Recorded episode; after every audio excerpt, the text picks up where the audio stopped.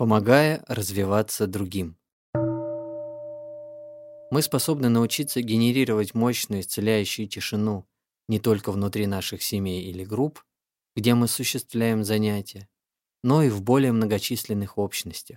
Если вы учитель, то вы должны знать, как пестовать эту возвышенную исцеляющую тишину в вашем классе.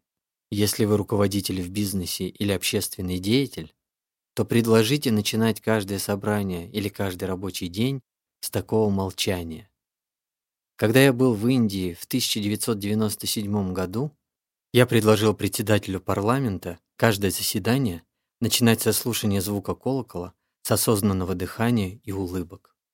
Я посоветовал, чтобы при любой острой дискуссии, когда люди уже не в состоянии слушать друг друга, звонили в колокол, и при этом звуки разговора бы прекращались. И перед тем, как возобновить заседание, члены парламента занимались бы осознанным дыханием.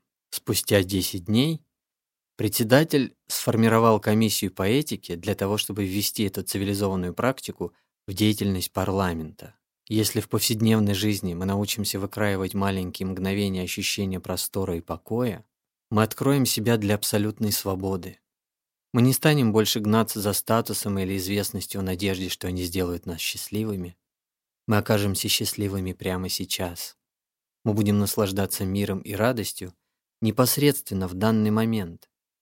Если в течение всей жизни мы не находим себе покоя и у нас осталось только две минуты до смерти, даже в этот короткий промежуток времени мы способны остановить мысли, осуществить осознанное дыхание и обрести подлинное спокойствие. Но зачем ждать смертного одра, чтобы оказаться в настоящем и оценить все волшебство жизни.